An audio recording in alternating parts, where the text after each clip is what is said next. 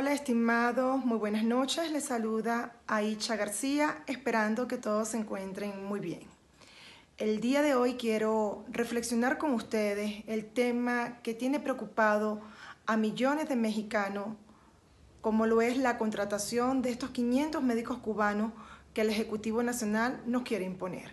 Y a su vez quiero analizar con ustedes las posibles herramientas legales que se tiene para impedir que esto se lleve a cabo. Por Soy Comunicólogo.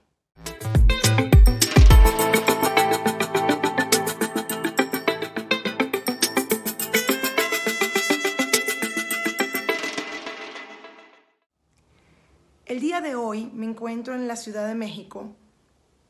Me dirigí a la Suprema Corte de Justicia porque como ciudadana, como ciudadana responsable y como ciudadana mexicana, no estoy de acuerdo en la contratación de médicos cubanos, los cuales, ya lo dije en otras cápsulas, solo buscan adoctrinar al pueblo mexicano.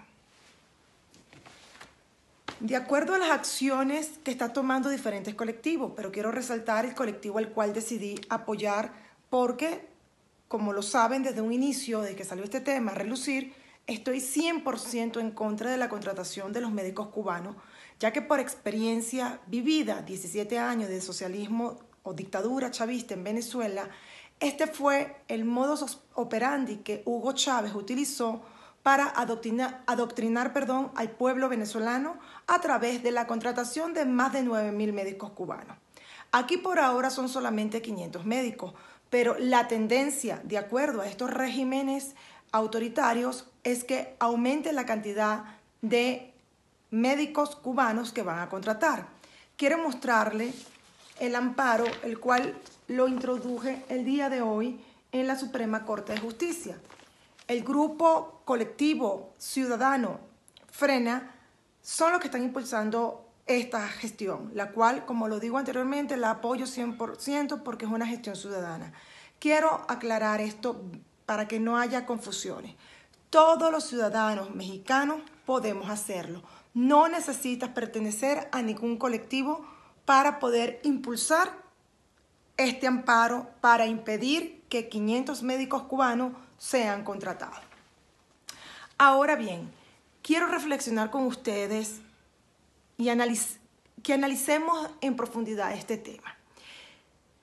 México tiene más de 100 millones de habitantes y sabemos que en esas zonas difíciles de acceso para inclusive nuestros propios médicos, que hasta ustedes me han comentado en diferentes cápsulas que he grabado, que según ustedes, la gente que considera apropiado la contratación de estos médicos cubanos aquí en México, la justifican diciendo que los médicos mexicanos no quieren ir a esos lugares porque corren peligro, porque son expuestos a la violencia y muchos eh, extremistas dicen que es por ser fifí porque no quieren ir a esos sectores. Cuestión que es totalmente falso. Tengo amigos médicos, tengo amigos jóvenes médicos y doctoras que han sido víctimas de violaciones, de derechos humanos por parte de grupos armados en estos sectores.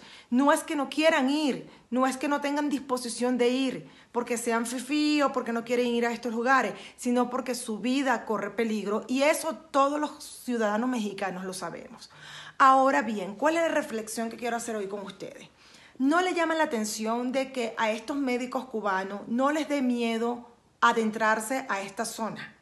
No no les llama la atención que 500 médicos cubanos no van a abastecer la supuesta crisis de salud que se tiene en México en esas zonas. es ilógico pensar que solamente un grupo de 500 médicos cubanos van a reforzar el sistema de salud en México. Entonces, esto solamente la abre boca que le va a dar la oportunidad a López Obrador de seguir introduciendo en el país a más cantidad de médicos cubanos. En su momento en Venezuela fueron más de 9 mil médicos cubanos. En Brasil, con el gobierno de Rousseff, fueron más de 11 mil. Que hagamos memoria, cuando gana Bolsonaro, esos médicos cubanos son expulsados de Brasil y fueron los que algunos de ellos contrató López Obrador para la pandemia. Así fue realmente la historia y eso lo pueden investigar.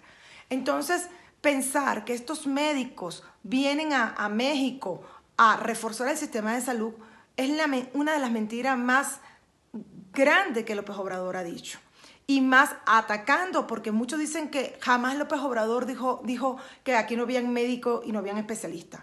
Yo los exhorto a que verifiquen las mañaneras del señor López Obrador y ustedes mismos escuchen lo que el señor López Obrador dijo. Dijo bien claro que en México no habían médicos y mucho menos especialistas. Y por eso necesitaban contratar a médicos cubanos para reforzar el sistema de salud en este país.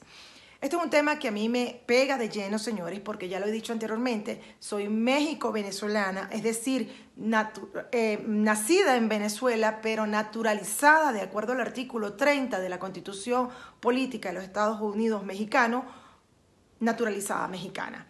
Tengo los mismos derechos y obligaciones que cualquier ciudadano nacido en esta tierra.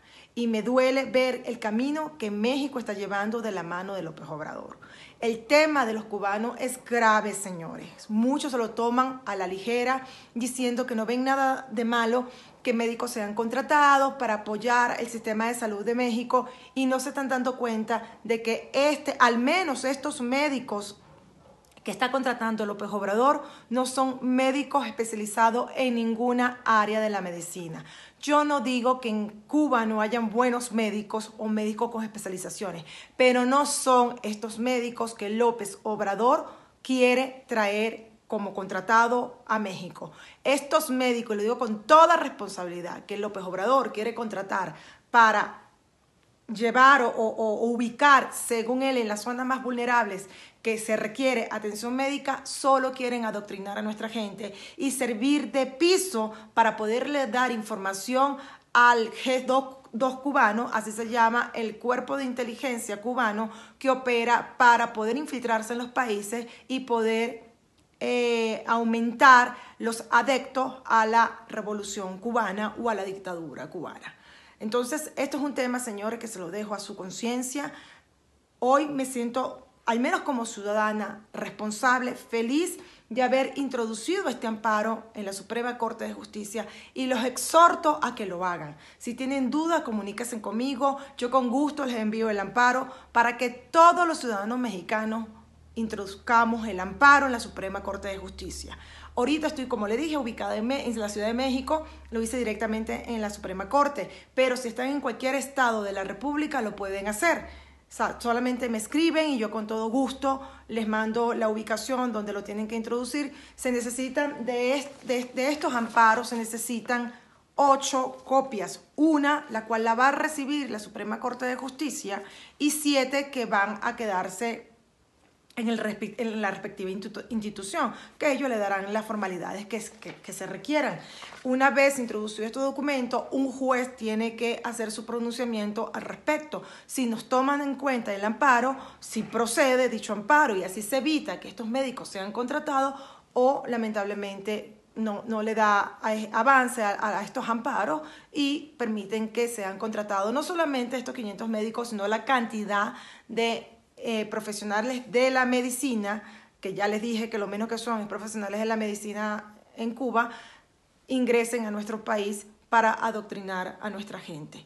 Seamos realistas, señores, nadie, nadie, señores, y se lo digo yo de origen venezolano, se va a meter en un país que no conoce, en zonas bastante peligrosas, porque sabemos que las zonas donde estos médicos, aparentemente médicos, van a llegar, son zonas donde el crimen organizado opera, donde la ciudadanía es amedrentada por estos grupos armados, los cubanos no van a llegar como si nada, sin temor alguno. Y pregúntense, ¿en qué país, y se los someto a su consideración, por eso la cápsula de hoy de reflexión, investiguen en los países donde los cubanos han llegado cuando han sido víctimas de algún acto de violencia? En ninguno son sumamente protegidos por el Estado. La pregunta para ti, mexicano, ¿realmente nuestros médicos, cuba, eh, nuestros médicos este, mexicanos son protegidos en esas zonas? ¿Realmente nuestros médicos gozan de la seguridad que sí van a gozar estos médicos traídos por López Obrador de Cuba? Te lo dejo a la reflexión.